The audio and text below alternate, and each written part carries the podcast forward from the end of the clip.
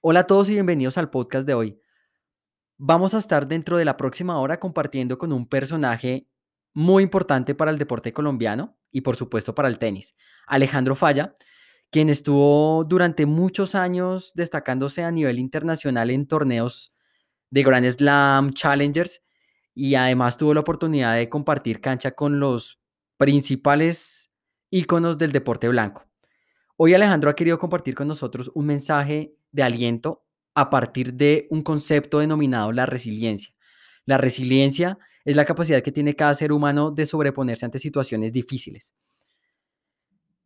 Alejandro va a contar historias, va a contar acerca del partido que tuvo con Roger Federer, cómo lo tuvo justo un match point arriba y cómo esto le sirvió para poder descubrirse y poder sacar lo mejor de él. Así también va a poder compartir con nosotros muchas historias interesantes alrededor de su vida, la historia de su carrera profesional y cómo tuvo que paso a paso ir escalando para poder coronarse como el mejor tenista profesional del deporte colombiano. Espero que lo disfruten y bienvenidos.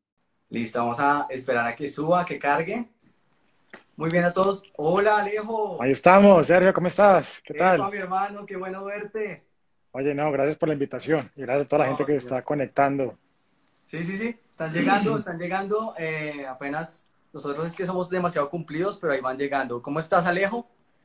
Bien, aquí estamos, aquí estamos en la casa, juiciosos, haciendo mucho ejercicio, eh, con la familia, pues disfrutando mucho, mis hijos sobre todo.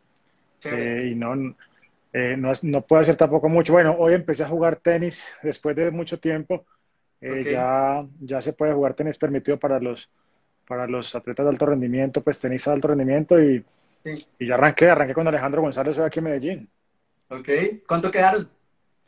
No, primer, primer, primer día es, es algo muy suave, es toma de contacto, una horita y cuarto y, y, bueno, poco a poco pues también todavía falta bastante, un par de meses por lo menos para los torneos, para que Alejandro comience a jugar. Entonces, no, vamos con calma. Eh, él también arrancó apenas esta semana, entonces poco a poco a poco iremos ahí entrenando y metiendo un poquito más de intensidad. Qué bueno, qué bueno, Alejo. Bueno, pues realmente mm, nos alegra mucho tenerte acá. Estábamos, eh, estaba yo un poco haciendo la introducción, mientras que las personas se van sumando, pero creo que el tiempo es oro y Instagram nos deja solamente una hora hacer el live, así es que estamos absolutamente emocionados de poder hacerte todas las preguntas que tenemos. No mentiras. estoy, estoy listo para responder todo y ojalá que, que, en el fondo de todo esto pues quede una, una, una conversación bien amena con mensajes buenos para todo el mundo. Exactamente, Alejo. Y bueno, definitivamente eh, todo va a girar en torno a, a un término que, que, por estos días es muy sonado, hace, hace, hace meses ya la palabra viene sonando muchísimo y es la resiliencia. Y obviamente sabemos que en el tema del deporte la resiliencia es algo súper importante pero sobre todo en el tenis, ¿no? Sobre todo en el tenis que, que, estás todo el tiempo jugando, o sea, lo que tú decías el otro día, que son más los partidos que uno, que uno pierde que los que gana, ¿no? Sí, creo que esa palabra es, a mí me, me toca mucho porque, porque para mí el ser humano eh, se construye a partir de, de, los, de los, digamos, de los errores o, o, de los desaciertos. Ahí es cuando uno forja carácter, cuando uno eh, se levanta más fuerte y, y logra cosas increíbles. Eh, si todo fuera perfecto y todo saliera como uno quisiera, pues al final creo que, creo que uno dejaría una parte en, de uno pues que no puede desarrollar o sacar su máximo potencial. Y creo que eso es inevitable, pensar que cuando uno se equivoca, eh, eso te va a hacer más fuerte. Entonces en el tenis claramente pasa eso. En el tenis algún día te contaba que, que uno juega 30 torneos al año más o menos y cada semana estás perdiendo y tienes que levantarte porque a los dos días estás jugando otro partido diferente, otro torneo en otro lugar eh, entonces creo que sí, a, mí me pasó en muchas ocasiones que, que, bueno, que me sentía perdido, que momentos difíciles, lesiones, que luego, luego, luego entraremos en detalle seguramente, pero todas esas cosas que, que, que, viví creo que no las cambiaría porque eso me, me han formado eh, y me hacen ser la persona que soy hoy en día. Genial. Bueno, Alejo, arranquemos. 7 y 5 de la noche, vamos, se, van sumando, se van sumando más personas, pero vamos a arrancar. Bueno, Alejo, cuéntanos, esto obviamente es fuera de esquemas, no buscamos aquí hacerte una entrevista súper formal con pregunta-respuesta, nada, vamos viendo cómo avanzamos, entre más informales, más chévere. Oye, Alejo, súper. Alejo, ¿tú cuándo, cuándo arrancas? ¿En qué momento arrancas tu carrera deportiva? Y si arrancaste directamente por el tenis o antes hiciste como un pasito en otro deporte o ya sabías que el tenis era lo tuyo y en qué momento arrancas? Bueno, en mi caso, en mi caso específicamente creo que si el, tenis era lo mío, me di cuenta desde muy niño porque mi padre es entrenador, fue el que me enseñó a jugar. Eh, yo estuve en, varias, en varias ciudades de Colombia eh, porque mi papá trabajaba pues con tenis en Pereira, después en Popayán, después en Cali. Y obviamente pues yo estaba siempre eh, con ellos. Entonces cuando tenía más o menos dos años de edad, yo nací en Cali, a los dos años me voy a Pereira. En Pereira empecé a jugar los fines de semana solamente en el club campestre. Esa, ese, esa, ese sábado ese domingo para mí era muy especial. Yo esperaba toda la semana para poder ir a jugar, que mi papá me enseñara. Entonces, no fue nada forzado, la verdad es que me, me, fue gustando mucho el tenis, me fue apasionando poco a poco. Creo que esa espera de toda la semana al final eh, me ayudó mucho, porque cuando uno, cuando uno se, lo meten por los ojos, eh, creo que al final uno no lo disfruta tanto. Entonces a mí, a mí al principio creo que eso fue clave. Entonces yo estudiaba toda la semana muy fuerte, iba, bueno, hacía lo que tenía que hacer. Cuando fui creciendo un poquito más, que iba al, al jardín, a la guardería y al colegio.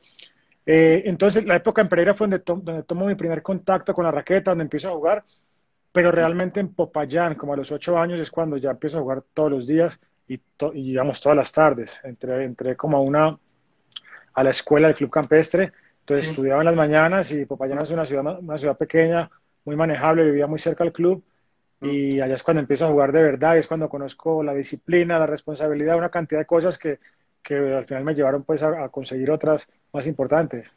Claro, Alejo, pero bueno, ¿cómo es la disciplina para un niño de 8 años? Porque tú arrancas, digamos que súper joven, súper bien, te gusta, quizás es como entretenido y tú estás toda la semana esperando jugar tenis, pero ya cuando entiendo lo que me estás diciendo es como a los 8 años ya te volviste un deportista de alto rendimiento porque ya estabas de donde día y noche dándole, ¿y cómo es la disciplina para un niño que... Digamos que ahí, ahí es cuando me di cuenta que el tenis me gustaba demasiado, que yo quería a lo mejor intentar ser algún tenista importante algún día. Y me di cuenta porque yo me acuerdo que mis amigos estaban haciendo mil cosas, jugaban muchos deportes y yo solo quería jugar tenis y me apasionaba y yo eh, me gustaba jugar partidos, yo retaba, retaba a, jugadores mayores que yo porque quería ganarles, entonces también el espíritu competitivo eh, creo que salió a flote. Entonces, sí, creo que esa es la primera señal eh, de, de poder decir, mira, es que creo que quiero ser tenista. Entonces, todo se fue dando poco a poco, obviamente el apoyo de, de la familia, de mi padre que me entrenaba y siempre yo esperaba que terminara sus clases para que me enseñara esa paciencia que tuve también al final del día eh, para, para, seguir aprendiendo, creo que fue muy importante. Al final yo creo que cuando uno logra cosas importantes, al final tiene que, tiene que darse una serie de cosas y en mi caso se me dieron. Pues obviamente el apoyo de muchas personas porque uno solo creo que no llega a ninguna parte. Claro. Bueno, ¿cómo es esa relación con tu papá? O sea, porque es tu papá, pero es tu coach también, ¿no? Sí, sí, sí. Bueno, fue, fue, fue, mi entrenador hasta los 14 años más o menos, cuando, cuando yo entré al equipo Colsanitas. Era muy exigente, él, él, es muy ganador, no le gusta perder en nada, nada. Yo a veces juego golf con él, incluso pues cuando, lo, cuando viene acá a Medellín a visitarme o cuando, o cuando voy a Estados Unidos y, y se pone furioso cuando pega un tiro malo en golf. Y la verdad es que eh, yo también saqué algo de ese carácter, a mí no me gustaba perder, eh, pero al final creo que ese carácter sirve mucho para uno ser un deportista, porque el deporte es una guerra, es una batalla día a día y tenés a alguien enfrente que te quiere ganar a toda costa y hay gente que, que bueno, le pasa a muchos tenistas que si no, si no ganan no tienen con qué viajar al torneo siguiente y bueno, entonces por eso creo que ese, ese, ese carácter es tan importante y, y, creo que poco a poco yo lo fui forjando y, y me, me funciona muy bien. Ok, súper bien. Bueno, Alejo, tú muy joven empiezas ganador porque ganas uno de los torneos más importantes del mundo que es Roland Garros, ¿me corriges? Muy joven. Sí, gané en doble Roland Garros en el 2001 con 17 años, sí. Y en esa época estaba, llegué a ser cuatro del mundo a nivel juvenil también en, sencillo. Digamos que, que eso fueron señales de que podía intentar ser profesional porque estaba entre la, la dualidad de si, me iba a la universidad como, como cualquier otra persona o seguía intentando el camino del deporte que, que a veces es arriesgado. Claro, totalmente arriesgado. Es, e, ese punto me llamó muchísimo la atención. Es decir, estás como en una Y, ¿no? Y dices como, estudio o juego tenis. ¿Cómo fue es que la, la, vida, la vida es de decisiones. Al final tú tomas decisiones, o la, la vida misma te obliga a tomar decisiones y hay que, a veces son acertadas, a veces no son tan acertadas, Eh, en mi caso, pues fue, fue acertado porque tuve una carrera muy buena, eh, logré cosas importantes, eh, me gané la vida con un deporte que me apasionaba, cosa que yo no lo veía como un trabajo, que era, que era algo especial para mí. Pero a mi mamá le, hubiera gustado que yo hubiera, que hubiese, estudiado, digamos. Entonces, y, mi, y mi padre quería que yo fuera tenista. Entonces, digamos que los, los resultados buenos eh, a, temprana edad fueron los que ayudaron a que mi madre me dijera, bueno, sí, intenta jugar tenis, pues, a ver cómo nos va. Pero la verdad es que tuve varias universidades que, que me ofrecían beca eh, para ir a estudiar y quizás después hubiera podido seguir jugando, pero no sé qué hubiera pasado. Cuando yo empecé a jugar, recuerdo que uno a los 30 años ya estaba para retirarse, ya era uno viejo, digamos, en el deporte. Eso cambió en los últimos años. Hoy en día uno ve a Federer con 38, Nadal con 30 y pico. Entonces los jugadores están aguantando mucho más. Quizás si yo hubiera tomado la decisión de ir a la universidad, pues hubiera terminado la, carrera a los 22, 23 años y hubiera tenido 6, 7 años nomás para hacer para lograr cosas que, pues, las cosas que me hubiera propuesto. Entonces, bueno, yo creo que no me arrepiento de nada. En ese momento fue, fue como fue y, me salió bien, la verdad, por suerte. Genial. Bueno, entonces se toma la decisión, Alejo va a jugar tenis, es una decisión de casa. Bueno, ¿y el entorno qué más? Porque está la familia, que es lo más importante, por supuesto, pero ¿y el resto? Porque eres una, eh, es un joven, muchacho, las amistades, la rumba, eh, en este momento estabas, me decías que en una ciudad bastante rumbera. Eh, entonces, ¿cómo fue Esa, decisión? Digamos que antes de, antes de ser profesional creo que paso por una época importante que, que, me marca y es que después de Popayán, más o menos a los 14 años me voy a vivir a Cali, a la ciudad donde nací, pero que había vivido muy poco, la verdad, había vivido en otros lugares y menos en, mi ciudad. Sí. Y en Cali pasa, pasa algo curioso y es que a los 15 años mis padres deciden irse a Estados Unidos a, a vivir y me dicen que lo mejor para mí era quedarme en Cali eh, porque estaban, estaba con el equipo Colsanitas que me estaban apoyando, eh, tenía entrenamiento, tenía todo eh, y en Estados Unidos era como ir a la suerte, no sabía qué iba a pasar. Entonces, digamos que lo más seguro era quedarme en, Colombia, en Cali, me quedé viviendo en la casa de un amigo que también está en el equipo Colsanitas y me quedo solo. Entonces, vivo solo desde los 15 años o 16 años más o menos entonces creo que a partir de ese momento también sigo creciendo como persona porque obviamente me toca ser más disciplinado, me toca eh, ser más responsable porque me quedaba en el colegio solo, entrenando solo, sin nadie que me controlara. Pero lo que dices, era un momento en que uno es adolescente, que uno empieza a conocer novias, amigas, y empieza a salir y, y, de hecho me quedé con el carro, el carro que teníamos en la casa, me quedé yo con el carro con 16 años. Entonces, o sea, muchachito de 15 años con carro. Entonces, entonces fue, sí, fue un momento en que, en que sí salí, sí, sí iba a comer, y salía con amigas, pero, pero llegó un momento en que me di cuenta que si quería conseguir cosas en el tenis, pues tenía que centrarme, la verdad, y eso, y, y por suerte en Cali estuve poco tiempo solo, estuve dos años, a los, dos, a los 17, 18 años me voy a Bogotá a vivir, y en Bogotá es cuando ya como que me centro del todo finalmente, me voy a vivir solo a una casa de, de Colsanita, se queda muy cerca del lugar de entrenamiento. Sí. Y, y, bueno, allá es donde hago mi carrera profesional. En Bogotá entrenamos todo, la, la, base del equipo estaba allá, ya compartimos con Giraldo, con Cabal, con Farad, todos eh, estábamos juntos. Entonces eso nos ayudó mucho también para, para empujarnos los unos a los otros pues, y seguir para arriba. Pero toda la carrera la hice en Bogotá. Claramente. Bueno, y a ver, lo que, te, lo que te estoy entendiendo es que prácticamente todos ustedes se convierten en una familia en donde se apoyan para no desviarse del camino, algo así. Sí, digamos que tuvimos la, suerte, la gran suerte de, de, pertenecer al equipo Colsanitas, un equipo que, que más allá de la parte del apoyo económico, eh, el apoyo humano fue impresionante. Yo tuve lesiones importantes, eh, me mantuvieron, me dieron apoyo, me pusieron psicólogos, eh, nutricionistas, todo lo que necesitáramos para, para ser un tenista de élite, digamos.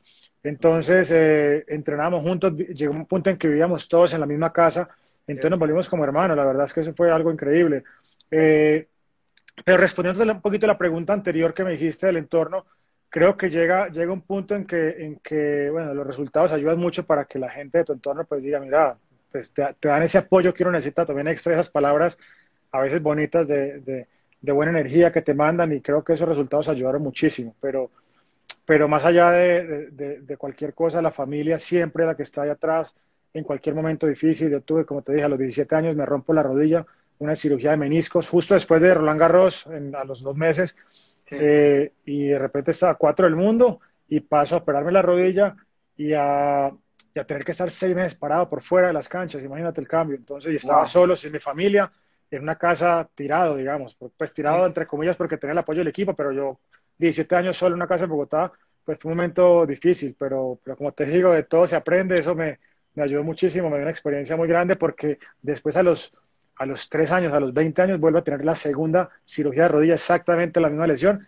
y seis meses por fuera otra vez. Ya tenía la experiencia, sabía cómo, cómo pasar ese momento difícil. Ok, esto es un claro ejemplo de resiliencia. ¿Qué pasa por tu mente y cómo la, la sacas adelante? ¿Qué, qué, ¿Qué fuerza y de dónde la agarras? ¿Qué mentalidad y de dónde la sacas? ¿Cómo te empiezas a fortalecer? Porque de todas maneras estás muy joven en ese momento para, para lesionarte. Y, y, es como el contraste que acabas de decir, es como estoy cuatro del mundo, hello, y ahora entonces me lesiono. Entonces, luego, sí, sí, sí. ¿Cómo, ¿Cómo, fue? ¿Qué pasaba por tu mente en esos momentos? Bueno, yo creo que, yo creo que, que si vuelvo atrás a cuando era un niño, que lo que te comentaba antes, que yo retaba a cualquier jugador mayor que yo y quería ganar, y le apostaba y así perdiera, yo creía que iba a ganar siempre. Entonces creo que ese, esa parte competitiva la tuve eh, dentro de mí desde muy niño y al final creo que eso, los deportistas destacados creo que tienen ese plus, ese plus mental que son muy ganadores. Y no importa quién tenga enfrente, uno siempre quiere ganar eh, a toda costa. Entonces, yo tuve eso y creo que eso, eso me, me, abrió el camino a, a, poder vivir esos momentos difíciles de otra forma diferente al común de la gente. Pero lo bueno es que creo que eso se puede aprender y a través de la experiencia y poder contarles, creo que también lo pueden aplicar. Eh, cuando me pasa la lesión a los 17 años, que estaba cuatro del mundo, pues me lesiono, pero al final digo, es que estoy cuatro del mundo, soy de los mejores juveniles del mundo, ¿por qué no voy a poder volver a regresar a esos puestos que, que en los que he estado ya y en los, que, y los resultados que he tenido han sido importantes. Entonces creo que primero me pego de esa parte, de esos buenos resultados y de la confianza o la autoconfianza que... Sí, la, la, autoconfianza que tenía en mí de saber que ya logré cosas. Cuando uno logra algo, puede lograr lo mismo o mejor. Entonces yo pensaba de esa forma.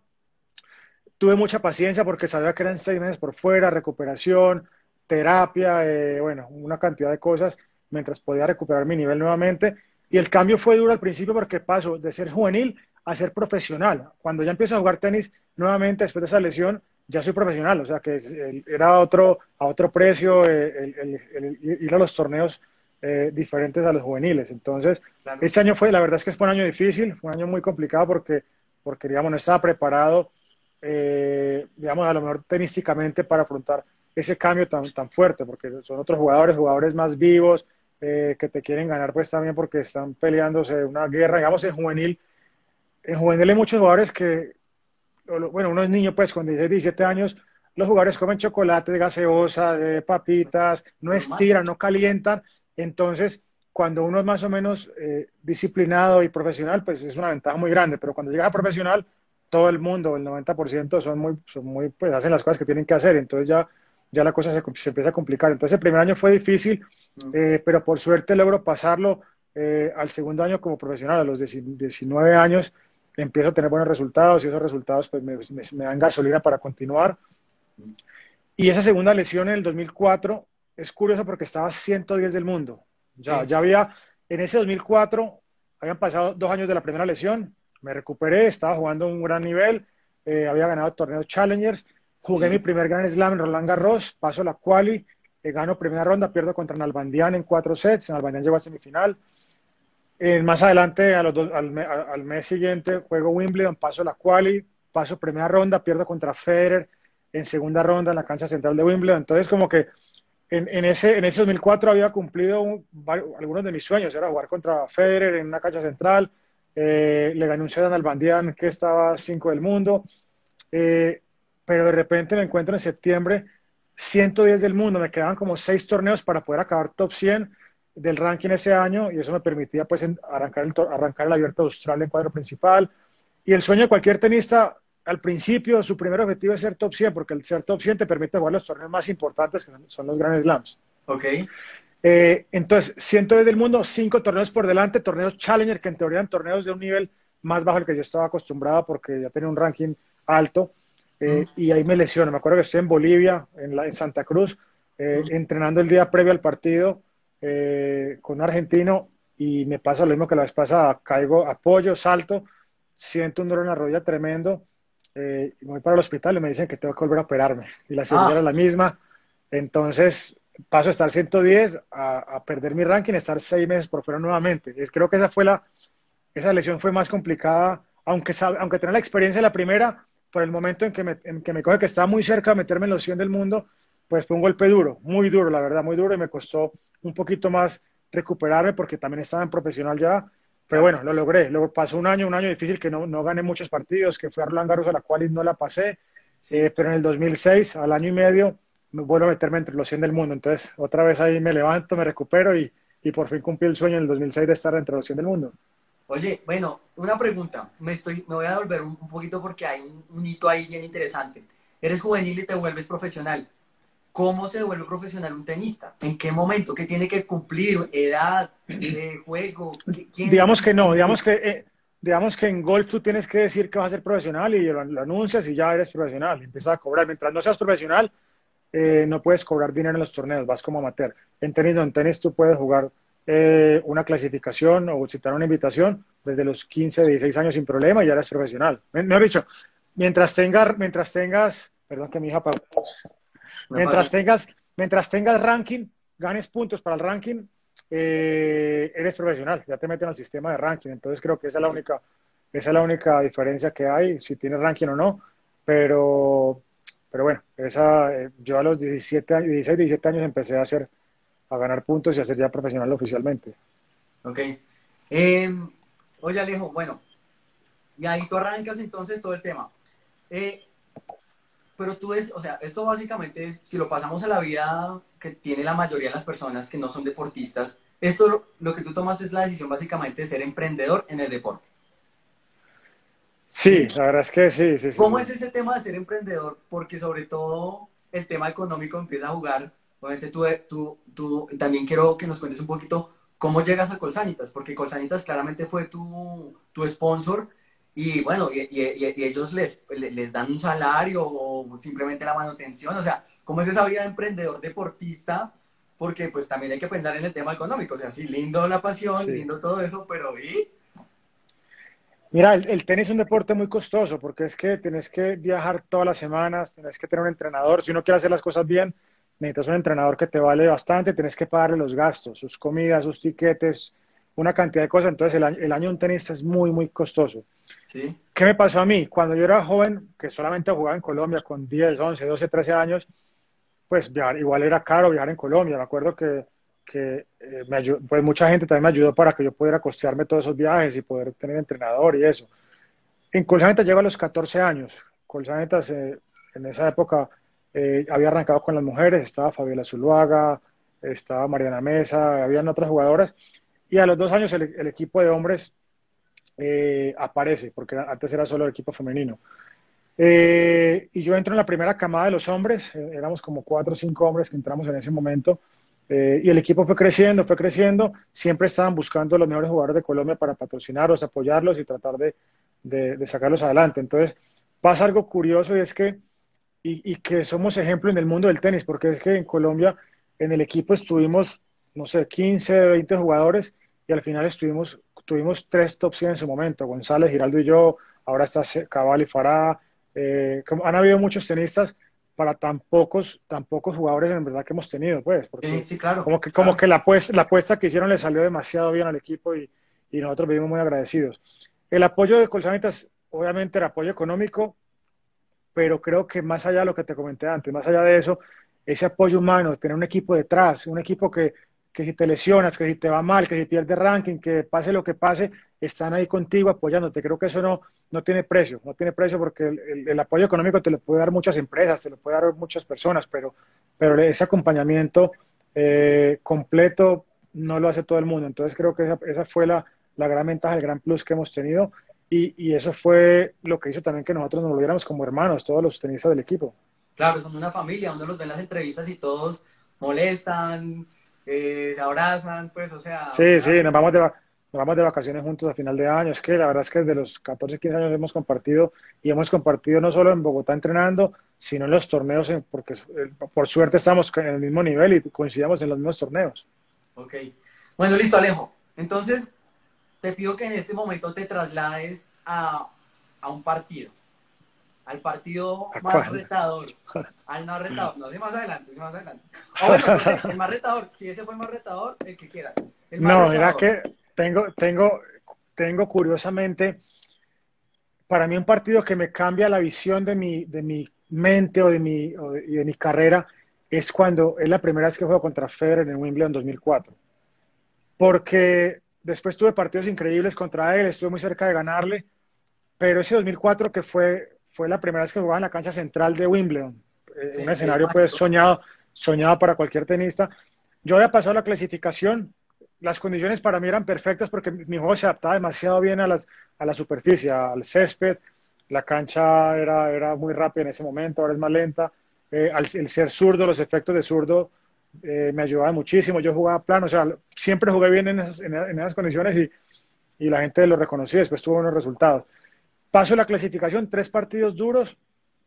Paso la primera ronda del cuadro principal jugando un tenis increíble y llego a jugar con Federer y me meto una paliza. Me gana 6-2, 6-1, 6-0. O sea, entonces yo no entendía, salí frustrado realmente. O sea, salí contento porque era un sueño jugar con Federer en la central, pero por otro lado salgo frustrado porque es que digo, no, no entiendo por qué no puedo sacar mi mejor nivel si lo venía sacando los últimos cuatro días. Entonces, ese cuestionamiento es lo que hace que mejore, que quieran buscar, buscar una salida, una, una, una fórmula o algo para, para que ese tenis que había jugado los días anteriores lo pueda seguir sacando siempre, porque al final es un, ese creo que es el reto del deportista, porque ¿cuántos deportistas no conocemos que entrenando son los campeones y le ganan a todo el mundo? Mm. Y después llegan a, llegan a la competencia y, y, no sacan el nivel. Entonces, digamos que ese partido me cambió mucho la forma de ver, de ver mi tenis y la forma en, cómo afrontar ciertos partidos, ciertos momentos. Y empecé a trabajar, empecé con psicólogos, empecé a, a a obligarme a, jugar ese nivel, a prepararme a los partidos, a calentar mejor, a pensar más en mí, a tener, a tener ciertas rutinas o rituales en la cancha que me ayudaron a no pensar en, quién tenía al frente, sino a pensar en mí, en, mis capacidades. Entonces, ese partido fue bien importante, la verdad. Te cambia el foco. Te, total, el foco. Total, total. a partir de ahí. Claro, o sea que, digamos, luego de estar frente a uno de tus grandes retos y sueños, porque seguramente que cuando eras cuando estabas empezando tu carrera decías como jugar contra Federer, aunque creo que la, la carrera fue muy pareja, ¿no? Porque Federer... Eh, sí, cuando, cuando sí, él tiene un par de dos años más que yo, tiene dos, tres años más que yo, pero sí, cuando yo era juvenil él, estaba arrancando. Eh, y dentro de esto que hablé ahorita, creo que el, conformismo es un tema clave, porque yo claramente lo que pasó ahí fue que no me quise conformar con estar en segunda ronda de Wimbledon y con jugar con Federer y ya yo quería, yo quería intentar ganarle, no importa si era Federer no importa quién fuera. Entonces, eh, ese, esa parte fue la que me hizo seguir creciendo mucho y la verdad es que a partir de ahí mi carrera fue mejorando y, y, pues tuve, tuve otros partidos también importantes como ese de Wimbledon en 2010 también que me ayudó a crecer. Mi, creo que mi mejor momento fue a partir de ese partido que fue otra derrota ante Federer, muy una derrota complicada. difícil, Que que... Todavía no, todavía no, espere, espere. Nos adelantemos, bueno, dale. Espere, espere. Bueno, Alejo, pero claro, aquí hay otro hito súper importante de resiliencia, luego el que hablábamos primero de, las, de la lesión, y es este partido contra Federer, porque tú ahí dices como, bueno, pierdo, me frustro, pero es como más fuercita para que yo piense en psicólogos, entrenar más fuerte, tener más recursos, buscarlos y definitivamente ser, ser muchísimo mejor jugador, ¿correcto? Así es, es que ese, ese uno, uno como deportista, lo que te decía, la mayoría de deportistas eh, entrenan mejor de lo que compiten. O sea, porque es que claramente los pocos, los pocos buenos o los pocos que son exitosos es porque compiten mejor de lo que entrenan, la verdad. Claro. Esa es la diferencia. Pero, pero, pero la gran mayoría es al revés y por eso es que no llegan todos, sino que llegan algunos. ¿Cómo, ¿Cómo es ese performance, Alejo? Porque lo que tú dices es muy cierto y bueno, yo que fui un amateur, pues, o sea, eh, cuarta categoría, jugué tercera pero colado, pues. Y claro, cuando uno está en el entreno, uno dice como, uy, qué rico, me suelto, o sea, estoy bien. Y cuando llegas al partido es como, como, como un velo, pues, que te cae encima. ¿Cómo, ¿Cómo se logra ese performance? ¿Cómo se logra ese nivel de juego? Además, porque, porque estás con público, porque estás al frente con otro, porque estás en un estadio, porque estás en un torneo. ¿Cómo se llega a, a, a lo que llamamos nosotros como soltarse y como de verdad llegar a esos niveles superior. Digamos que la, la, la, frase que se me viene a la cabeza es, muy conocida, es la, estás en la zona. La zona es, es que no estás pensando en nada externo, estás tan metido en tu mente, en tu cuerpo, eh, que no hay nada que te perturbe. Creo que ese, es el estado ideal del tenista o del deportista, perdón. Y eso es lo que todos buscamos, que, que no es tan fácil de encontrar. Entonces, por eso cuando uno no lo, no lo encuentra fácilmente, hay que tener hay que tener salida, hay que tener plan B, hay que estar preparado. Creo que la preparación y la estructuración te ayuda muchísimo. Quizá yo cuando empezaba a jugar, uno iba más por sensaciones, a ver, este día me siento bien, este día no tan bien, pero yo no estaba consciente, mira, si hoy, si hoy, si hoy no me siento tan bien, el plan B o el plan C o el plan D va a ser este. Como que eso no lo pensaba, lo empecé a pensar después de ese partido contra Federer en 2004, como que empiezo a tener a tener esos pensamientos, a decir, es que tengo que tener soluciones, porque es que uno todos los días no se levanta igual, a veces uno está enfermo, a veces estás cansado, a veces tenés, pasan muchas cosas, o a veces el otro está iluminado y no, no te deja jugar. Entonces creo que, que ahí está la, la, magia del deportista, el saber, el saber eh, sobreponerse a cualquier situación, porque es que todo va cambiando cada día. Hay días que uno juega increíble, el otro día no, no sabes qué pasa. Y en tenis pasa lo curioso que, que, a, a, veces es repetitivo. Cuando uno va a un torneo, a veces, muchas veces me pasó, en primera ronda estás perdido, match points en contra, y salva ese partido, y ese partido te, te dispara en el torneo. Y muchas veces los campeones, muchos campeones de torneos están contra las cuerdas en las primeras rondas. Eso pasa muchísimo. Entonces creo que es totalmente mental cuando, y, de, y de confianza. Cuando, cuando estás contra las cuerdas y salva un partido de esos, eso es gasolina para lo, para lo que sigue. Claro, además que el, el, el, el tenis, perdón, es un deporte individual y lo que acabas de decir, o sea, es la mentalidad, porque seguramente que estás en baches y entonces, eh, ¿cuál es el alimento del tenista en ese, en, en, cuando está pues como eh, match point en contra y luego saca pues el partido, le da la vuelta? O sea, ¿qué pasa por la mente de un deportista de alto rendimiento, sobre todo en tenis? Porque eh, a mi manera de ver, tenis es, son dos personas ahí nada más y es la mente del uno contra la mente del otro. Obviamente hay un entrenamiento y todo, pero la, la, parte mental sí que pasa a un nivel como superior del resultado. No sé, digo sí, yo, yo, pero tú corrígeme. No, es, es, cierto. Creo que, creo que la parte mental es, y hoy por hoy más, en cualquier deporte, porque todo está muy profesionalizado, la gente está muy preparada y las grandes diferencias las marcan la parte mental. Eh, creo que, que sí, esos, esos momentos, esos momentos hay que, hay que afrontarlos siendo positivo. Yo, yo aprendí con los años y con la experiencia y, y perdido partidos porque me, me, enfadaba, me ponía bravo, en que uno, uno debe analizar y debe ser muy analítico al final, cuando termina el partido, qué pasó, qué puede ser mejor. Pero cuando está en el partido no hay, no, no hay tiempo de ser negativo, porque es que te pone negativo y pierdes un game, dos games, tres games, se te va el partido muy rápidamente. Entonces, uh -huh. eh, y eso es una cosa que cuesta mucho a los tenistas, bueno, al deportista en general el mantenerse positivo sin importar las, las, circunstancias. Uno ve el caso de Nadal, de Federer, que son, son personas que no reflejan sentimientos. Uno no sabe si van ganando o van perdiendo. Y creo que eso es el estado ideal de un deportista, el que uno no, uno no, no debe mostrar al rival cómo se siente. Federer en, en, en, entrevistas ha dicho que él muchas veces siente rabia y le dan ganas de, de romper la raqueta, pero que él no quiere mostrar al rival cómo se está sintiendo, por mal que se sienta. Entonces, esa es la clave para mí, es tratar de, de tener una una tranquilidad mental. Yo usé mucho el, la meditación al final de mi carrera para poder, digamos, tener mejor desempeño en esos momentos difíciles y de presión, estar más tranquilo, estar más metido en mi, en mi cuerpo, en concentrarme en otras cosas, en la respiración, claro. porque al final eh, es, mantienes, estás siempre bajo mucho estrés y al final si no lo manejas bien, pues te juega en contra.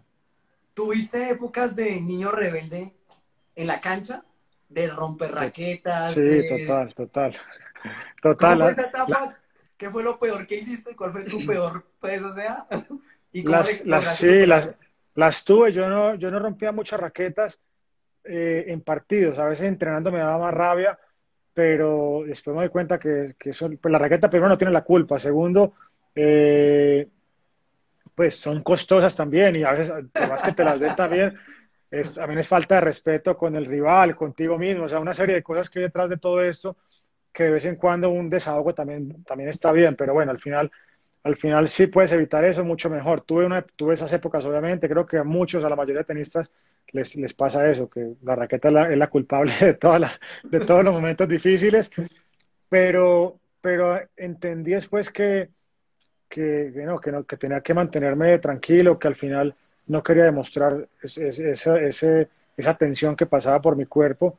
Eh, y hoy en día, si miro desde afuera y recopilo todo lo que hice en mi carrera, digamos, de, de, cosas negativas, quizá, quizá lo único, lo único que me arrepiento es, es haber, digamos, perdido partidos porque me ponía bravo. O sea, hoy analizo, por ejemplo, en Grand Slam, yo, lo difícil que es estar en un gran slam. Eh, pocos tienen la oportunidad de estar en esos torneos, de jugar contra los mejores y por una rabieta perder un partido, como que eso no tiene sentido. Y hoy lo veo más fácil, ahora que estoy afuera y soy entrenador y llevo a mis jugadores a jugar esos torneos, como que es que no entendí cómo me podía pasar eso. Sí. Pero bueno, obviamente de todo se aprende, eso, eso, eso se lo puedo transmitir a mis jugadores hoy en día, que es una cosa bien importante para que no les pase a ellos, porque muchas veces estoy seguro que hubiera podido llegar a terceras, cuartas rondas en muchos más grandes slams y por alguna rabieta no lo logré, porque se me escapaba un partido eh, porque no era capaz de controlar mi cabeza. Entonces eso me pasó al principio, después fui aprendiendo con, con la experiencia y con los golpes de la vida, pero, pero sí, eso es lo que trato de transmitir hoy en día a mis jugadores. Bueno, Alejo, acabas de decir una palabra pues muy linda y es como, bueno, me arrepiento de esos, de esos momentos como, como, como de rabieta, pues como de decir, bueno, no tiene sentido y hoy en día es, es una experiencia pues que son muy bendecidos los, los jugadores que van a poder, que vas a poder, van a poder trabajar contigo porque les vas a poder brindar toda esa experiencia interesante. Pero bueno, al margen de eso, porque va, va dentro de, del esquema del tenista, ¿hay algo que en este momento Alejandro Falla tenga o, se sienta arrepentido?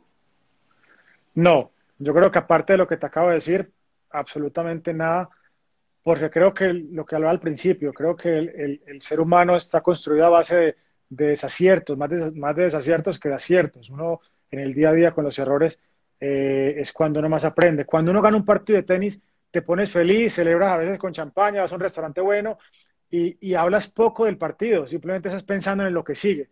Pero cuando uno pierde, estás aburrido, te vas al hotel a pensar qué pasó hoy, qué puedo haber hecho mejor, por qué perdí. Eh, llegas con el entrenador y la conversación con el entrenador es, es muy parecida. Eh, pero ¿qué pasa? Que al día siguiente estás ya en la cancha trabajando en, lo que hiciste mal. Y eso te, obliga, y eso te obliga a mejorar. Cuando tú estás en la cancha el otro día, mira, perdí hoy, a las 7 de la mañana vamos a entrenar, estás ya enfocado en mejorar, en qué pasó, en corregir lo que hice mal. Cuando tú ganas, no, tú ganas un partido, el otro día estás, vas a un calentamiento tranquilo, quieres nomás tocar la bola porque tienes un partido el día siguiente. Entonces, hay una gran diferencia en, cómo se ven las cosas. Obviamente uno quiere ganar siempre, pero, pero cuando no se gana, hay que tratar de tomar esas derrotas de la mejor manera posible para poder seguir mejorando y creciendo como, como deportista y como persona. O sea que este es otro hito importante del tema de resiliencia, porque básicamente es tener foco en que no hay tiempo, o sea, pasan las cosas y, el tiempo hay que invertirlo en mejorar. Así es, digamos que hay una gran diferencia del latino, es que los latinos somos más sentimentales, nos quedamos con las cosas mucho más en la cabeza.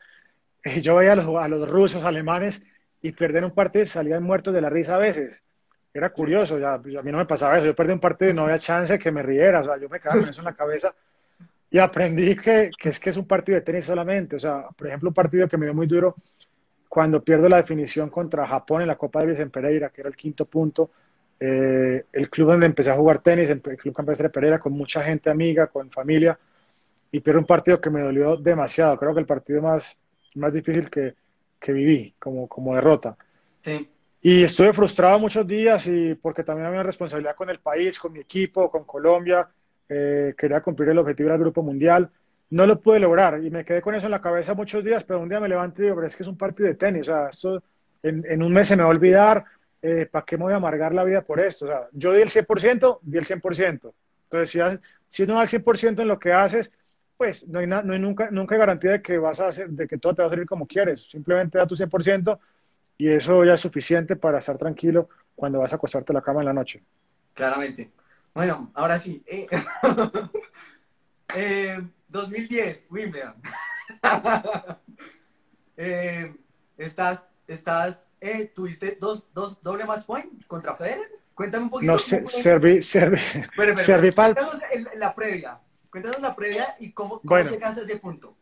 Llego, llego bueno, esto, esto es, bien curioso porque llego a Wimbledon 2010 habiendo jugado con Federer en Roland Garros y en Halle. Roland Garros perdió un partido en tres sets, pero, pero cerrados.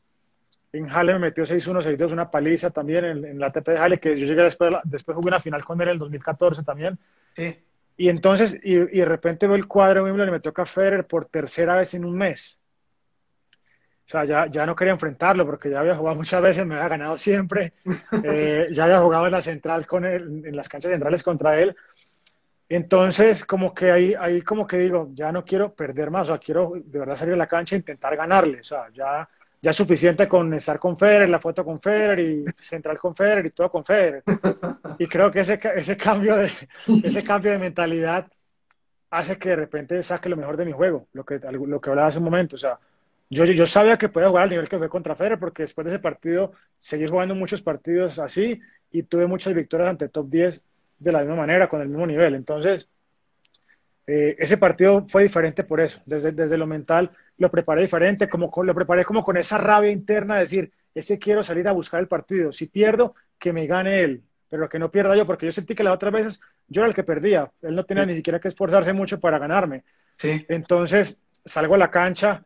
Eh, disfruto mucho el partido, estoy metidísimo en mi, mente, en mi juego, en mi Estás en la zona que, que decías en es Total, total, total. O sea, yo no veía nada más, o sea, sentía, sentía el ambiente del público y sentía la tensión cuando estaba dos sets a cero para mí. La gente se, o sea, sentía esa, energía que la gente no quería que Federer se fuera en primera ronda de Wimbledon, obviamente.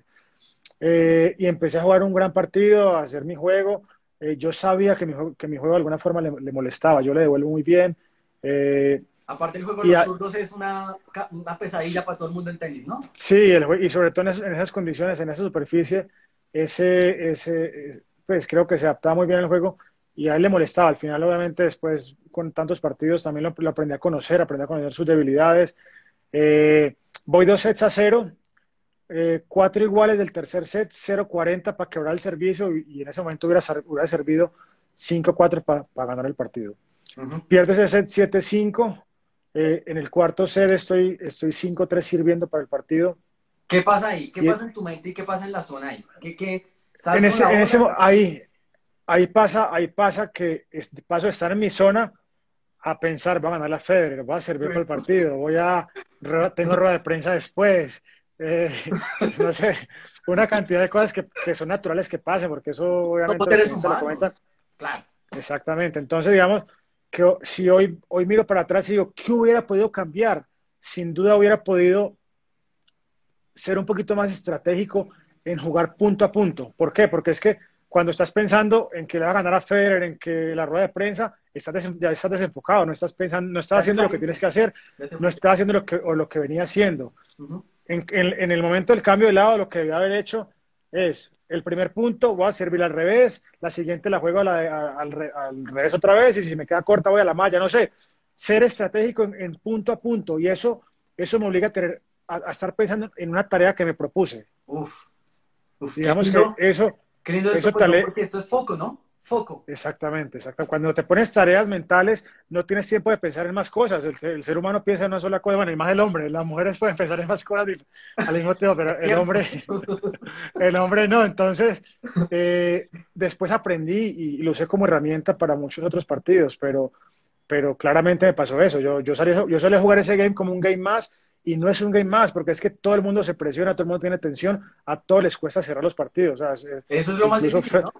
Federer, Nadal, todos dicen que les cuesta cerrar. Lo que pasa es que cuando, obviamente, Federer tiene un gran servicio y, entonces se le hace mucho más fácil cerrar porque mete un par de, saques ganadores y no se complica. Yo no tenía un gran servicio, yo tenía que jugar todos los puntos y eso, me obligaba pues a estar muy concentrado. Entonces, finalmente, eh, digamos que el, resumen de, ese momento en que hubiera cambiado es eso, es ser más estructurado en esos momentos, más específico, en ponerme tareas y eso me, hubiera ayudado a, no pensar en el marcador, a no pensar en, en quién tenía al frente, sino simplemente a, a, centrarme en el objetivo final. Bueno, pues esto es otro hito muy bueno, porque hablas del foco, del foco y cómo, y cómo estar realmente, porque la mente ahí empezó a, ¿no? a irse al futuro, ¿no? Y esto es una, un comportamiento mental de, de, de, la mente y es como uh, te desenfocas, te sales, te sales y ya ella empieza a, ubicarse en otro tipo de situaciones y ya se desconectó todo aquí adentro, manos, todo, etcétera. Ok, oye, bueno, que yo te, gracias por esta, yo hace 20 años quería preguntar esto. y, y yo te dije, te quiero preguntar esto, no me lo vayas a responder todavía, sino para este momento. Gracias, Alejo. Bueno, ¿qué, te, qué dice? Tú te enfrentaste varias veces con Federer. ¿Qué dice Esteban cuando saca el partido, porque uno al final termina un partido de tenis y va y se saluda y dice como decir gracias, pero es más por protocolo porque de pronto uno está enganchado con el resultado y todo, pero ¿qué dice este man? ¿Qué, qué, qué, qué dice? ¿Siempre dice lo mismo? ¿Te dijo algo distinto en ese momento? o simplemente es un protocolo y ya? ¿Cómo es ese momento? No, con él, con él digamos que entablé una cierta amistad de, porque jugué, jugué muchos partidos contra él y, y, previo a los partidos siempre estábamos en el camerino, en el, en el gimnasio calentando y, y, al final como que uno se hacía hasta chistes, pues, porque ya yo, pues fue con el jugador que más partidos jugué, digamos. Cuando ah, a ver los, los récords, yo jugué ocho veces contra él, yo no jugué contra, contra nadie más ocho veces. Entonces, eh, no, simplemente él me reconoció, pues reconocía mi, mi nivel, reconocía que, que, ese partido lo debía haber perdido. Él dijo en una entrevista después que, que tuvo partidos que, que los ganó debiéndolos, debiéndolos eh, perder. Y ese, fue, y ese fue uno de esos partidos. Eh, reconoció mi gran evolución. La verdad es que yo yo devolvía muy bien y era mi, mi, arma, digamos, y lo que creo que como tenista me ayudó más, porque puede devolver el servicio de cualquier, de cualquier jugador. Entonces, me, en algún momento me catalogó como uno de los mejores devolvedores del servicio. Wow. Eso fue algo, algo muy bueno. Eh, y no, más allá de eso, pues creo que ese partido me cambia la carrera, me cambia la carrera a pesar de haberlo perdido. Sí, eh, eh, mis mejores años vienen después, eso fue en 2010. En 2000, 2011 llegó, llegó a la cuarta ronda Roland Garros, 2013 llegó a la final del ATP de Bogotá, 2014 jugó la final contra Federer, otra vez jugó una final contra Federer en Halle, que pierde 7-6, 7-6, un partido muy cerrado en Alemania. Sí. Eh, entonces, no, eh, a partir de ese momento, pues tengo mi mejor ranking, llego a 48 del mundo. Eh, no, muchas cosas buenas pasaron después de ese partido, porque pues, obviamente a pesar de perderlo, me doy cuenta que tengo el nivel para hacer cosas importantes. O sea que fue buenísimo haberlo perdido. Sí, es que por eso te digo que, que cuando uno, todo está en que uno cómo tome las derrotas. Hay derrotas que te pueden, que, que, pueden ser como victorias y para mí esa fue una, una victoria, la verdad, porque, porque fue, fue un gran partido y me, me demostró el, el, nivel que podía jugar. Coincido contigo completamente y además que todo lo que pasa tiene que pasar de la forma que tiene que pasar. ¿No? O sea, sí, no hay que forzar no, las, cosas, las cosas, hay, que, hacer, hay no, que aceptar. Yo creo que uno tiene que dar el 100% y aceptar las cosas como te lleguen. Es que uno no puede forzar nada. Totalmente. Y lo que, exactamente, o sea, digo, esto, esto, esto que voy a decir es una estupidez, pero hubieras ganado y de pronto no, no sabemos qué pasa, pero seguro que si ganas el partido, no ganas el resto de cosas que ganas. A lo mejor hubiera podido ganar la Federer y perder en la siguiente ronda con el 60 del mundo. Y entonces salgo, salgo, salgo frustrado porque ¿cómo puede ser que le gane al Federer y pierda la siguiente ronda? Entonces, uno nunca está contento con nada. Por eso hay que tener una, una, una tranquilidad emocional para, para afrontar cualquier cosa que llegue a tu vida. Claro. Alejo, eh, a ver, claramente eh, el ser deportista es un condimento distinto a cualquier vida que pueda llevar cualquier otro ser humano. Las rutinas son absolutamente fuertes, la disciplina, la constancia, esto es, esto es básicamente dedicarse a una actividad en específico. No, no pasa lo mismo eh, para un ejecutivo que de pronto eh, está en una compañía, cambia de cargo, se va a otra compañía, etcétera. Aquí tú estás netamente dedicado a una actividad que es tu pasión, obviamente. Eh, ¿Crees que, que, el haber recorrido esta carrera deportiva y el haber sido tan exitoso te, te brindó algunas herramientas para sobrellevar esta situación que vivimos hoy en día y, me estoy ya pasando a este presente, en donde, bueno, sabemos que hay un confinamiento, sabemos que el tema de salir es es complicado, que, que, tenemos que estar cuidándonos y todo eso, que, que, a muchas personas les ha dado muy, muy, muy fuerte, muchos clientes eh, nuestros eh, están, eh, están, están teniendo pues muchas sesiones con nosotros por este tema de ansiedad, nunca han vivido, el tema de la familia, no se acostumbran. ¿Cómo, cómo has llevado tú esta, esta etapa, pues que, que, para toda la humanidad es novedosa, pero además quiero saber si de pronto el, el haber sido deportista y tenista de alto rendimiento te, te, te brindó algunas herramientas distintas a poder llevar esta situación ahora. Sí, sin duda, sin duda considero que a mí el tenis me ha dado una cantidad de herramientas para, para la vida eh, y soy consciente de ello. Creo que lo que hablamos hace un ratico, que el estar, el estar tan acostumbrado a perder, es un deporte en el que se pierde constantemente, te, te saca, saca, lo mejor de ti, porque es que si no saca lo mejor de ti, al final te deprimes, te frustras y, y, y, la, y la, forma de, la forma de buscar lo opuesto, de, de ser alegre, de, de, de, seguir creciendo como persona, seguir buscando objetivos, esa base de, de, tomar, las, de tomar las cosas buenas de, esas, de esos momentos difíciles. Entonces, eh, para mí ha sido, bueno, tengo una personalidad, una personalidad tranquila, también eso me ayuda mucho, soy muy paciente, Mi esposa es lo contrario, ella es totalmente eh, enérgica, eh, acelerada. Y entonces yo la, la tengo que calmar, tranquilizar. En esto, esto, no, por eso están juntos. Esto, esto, no, esto no pasa nada. Hay, lo, que sí, lo que sí yo me propuse es hacer cosas nuevas. voy a estar tres meses en mi casa. Quiero, hacer, quiero salir de eso con cosas diferentes. No sé si sean buenas o malas, pero probar. Empecé a montar bicicleta, empecé a hacer más deporte, porque después de que me retiré hace tres años, no había hecho mucho, mucho deporte nuevamente, además de jugar tenis, entonces empecé a hacer gimnasio. Empecé a estar más con mis hijos, cosa que no me pasaba antes, a disfrutarlos más, a hacer actividades que nunca hacía con ellos, eh, a estar más con mi, con mi, con mi esposa también, eh, hacer planes juntos, o como que una cantidad de cosas eh, que, que, que, tengo la oportunidad y que antes no podía hacerlo. Es, es, el momento en que más he estado en mi casa en los últimos 15 años. Llevo tres meses y medio, nunca me, me ha pasado eso. Wow. Que, que no es fácil porque me hace, yo estoy acostumbrado a viajar, a estar en un avión, a estar en un hotel, me gusta, lo disfruto mucho. Pero creo que, que sí, el ser tenista me ayuda mucho a, a, tener cierta tranquilidad para tomar decisiones en momentos como estos. La gente está muy angustiada. Eh, yo lo tomo como un partido más. Es un partido que es un partido difícil, que hay, que hay que jugarlo, hay que ir hasta la última bola y hay que dejarlo todo en la cancha. Entonces, esa para mí ha sido la mejor forma de sobrellevar ese, este momento. Qué bien. Bueno, nos quedan ya nueve minutos. Eh, no sé si te parece, pues me gustaría como cerrar con algunas preguntas que han ido por ahí, por ahí pasando. Buenísimo, buenísimo. Pero antes, pero antes sí me gustaría, eh, Alejo, que, que le dejes un mensaje resiliente a todas estas personas que, que, que, no solamente están en vivo, sino que eso también va a quedar grabado y que van a poderla van a poder ver tu mensaje. ¿Qué mensaje le das al mundo entero? Porque hoy en, con redes sociales, por fortuna, tenemos todo, toda una capacidad de despliegue. ¿Qué mensaje les das a ellos en estos momentos de, de, de, de reinvención? Yo también lo veo así muy como tú, como de reinvención y de, y de reto. ¿Qué mensaje quieres dejarle al mundo? Mira, yo creo que ah, yo tengo una palabra que me encanta y es la palabra pasión. Porque cuando uno tiene pasión por algo, todo sale mucho más fácil, todo fluye naturalmente. Eh, en estos momentos mucha gente se ha quedado sin trabajo, mucha gente le han bajado los salarios, mucha gente eh, le está pasando cosas difíciles. Eh, yo les diría que se pregunten si, si, les apasiona lo que hacen, porque es que te bajan, te bajan el salario, de pronto no te alcanza ni para, ni para pagar tus gastos y no estás contento además. Sí. Entonces, como que, que no, ¿qué está pasando?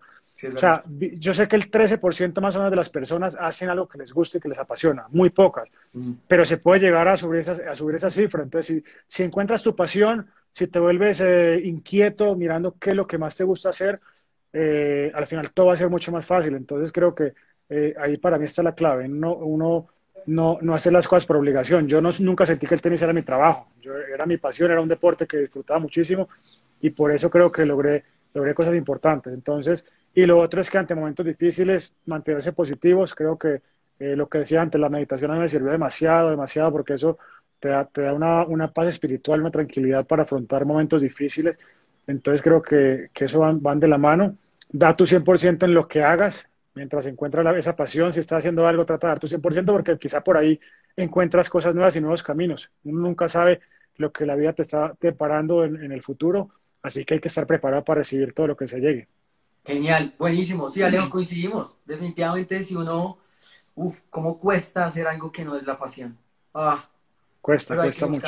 Uy, sí, cuesta un montón porque uno como que quema mera, hacer esto. Que no ¿Cuánta, ¿Cuánta gente no está en una empresa haciendo lo que no le gusta, pero, pero aguanta y de repente terminas en otro cargo que sí te apasiona y te gusta? O sea, ya le, le ha tocado aguantar y esperar el momento porque llega. Uno pasa momentos difíciles, momentos mejores, pero siempre te va a llegar algo en la, en la vida eh, que te va a gustar más que, que, lo otro. Entonces hay que estar Total. preparado para recibirlo. Total, buenísimo. Bueno, eh, Alejo, gracias. Vamos a pasar con algunas preguntas. Han pasado muchísimas, pero por ahí, por ahí preguntaba David que cuál es tu próximo objetivo en el tenis. Preguntaba David Acosta. Bueno, hoy en día estoy entrenando a Emiliana Arango, que es una jugadora de Medellín, 19 años, con un gran potencial, también del equipo Colsanitas. Estoy dedicado a ella eh, 100% en sus torneos y entrenamientos está a 400 y pico del mundo. El objetivo mío es llevarla a, hasta las 10 mejores del mundo. Ese es el objetivo que tenemos juntos. Creo que lo, lo puede lograr. Eh, así que tengo un trabajo importante ahí con ella. Eh, también soy capitán del equipo de Copa Davis de Colombia. Debuté, debuté contra Argentina hace, en marzo, le ganamos en Bogotá. Eso nos dio la clasificación al Grupo Mundial. Y el objetivo en, ese, en esa Copa Davis es tratar de, de estar entre los mejores ocho del, del, del, mundo, pues, como país. El año pasado Colombia fue por primera vez, perdimos, eh, yo no era capitán, era capitán Pablo González, perdimos en la fase de grupos, así que el objetivo es pasar ese, ese, grupo y estar entre los ocho mejores por ahora, por lo pronto. Ok, bueno, aquí yo estoy revisando, pero este chat está súper largo, súper largo. Eh, bueno, por aquí te mandan saludos, etcétera. Nada, yo pienso que, yo pienso que, a ver, espérate, yo reviso a ver. Ah, muchachos, eh, los que están ahí en vivo, si quieren preguntar algo en este momento, Alejandro, es el momento, porque ya las preguntas están muy arriba y ya estoy cansado aquí de subir y subir. Entonces, pregunten, es el momento. De mi lado, pues, eh, ¿qué te digo? A ver, yo yo la verdad siempre, obviamente, en el momento en el que, en el que vos estabas por allá triunfando, obviamente yo por aquí estaba jugando tenis, alguna vez nos conocimos, eh, que justo nos conocimos cuando tú estabas recuperándote de la rodilla, que yo también tuve una lesión de rodilla, nos encontramos en, ahí en eh, fisioterapia con, con Luzma, eh, y yo decía como, wow, qué nota, y fíjate lo lindo que es, y quiero compartir esta historia, porque es hermoso como la vida mm, de pronto te va poniendo a las personas en el camino y luego tú encuentras. Em, yo estaba, digamos, pensando y pensando y decía como, oiga, qué chévere en este momento un deportista, un deportista, y lo tenía al frente mío y no lo veía, ¿no? Suele pasar eso, sí. y decía como, eh, pero qué, y claro, me acuerdo, te agradezco un montón, Alejo, por la disposición, por eh, todos los videos de promocional, promocionales que hicimos, por el mensaje, por, por siempre estar ahí. Además, quiero como agradecerte como colombiano por todas las alegrías que nos diste, por todas las emociones. Todos estuvimos siempre viendo tus partidos y nada, crack. O sea, la verdad que, como digo yo, un camión, un duro. Y, bueno, pues con toda. Ya nos quedan tres minutos, si no, ahorita nos van a cortar. Eh, y ya, ah, está preguntando David Acosta, otro, que eh, David es el más ahí.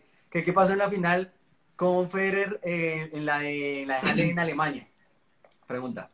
Fue bueno, para mí fue, fue el, día soñado, porque estar en, estar en una final contra Federer sí era algo diferente, porque ya estaba peleando por un título contra el mejor de la historia y, fue bien interesante esa experiencia para mí.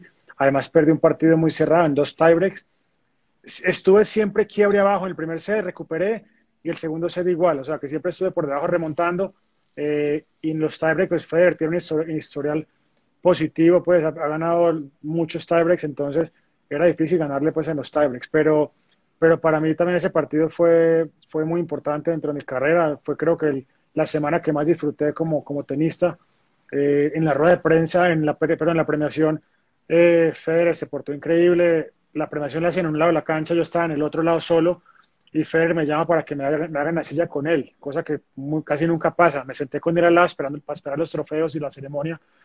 Entonces fue algo, fue algo increíble. La noche anterior tuvimos una comida con los patrocinadores. Nos sacan a Federer a mí al escenario a hacernos preguntas delante de 3.000 personas, a hablar del partido del día siguiente. Yo diciendo que, quería ganarle, que iba a hacer todo para ganarle al, al lado de él. Y la verdad es que estuve muy cerquita, estuve muy cerca. Fue un partido muy cerrado y una experiencia maravillosa para mí. Ok, bueno, pues muchísimas gracias Alejo, ya aquí está saliendo el timer, nos queda un minuto, entonces no quiero como que quedemos cortados. De mi lado, mi hermano, de verdad, Dios te bendiga, un abrazo, éxitos en todo lo que haces. Aquí cuenta para lo que necesites de verdad. En cualquier momento, llama, escribe lo que necesites. Estoy para servirte.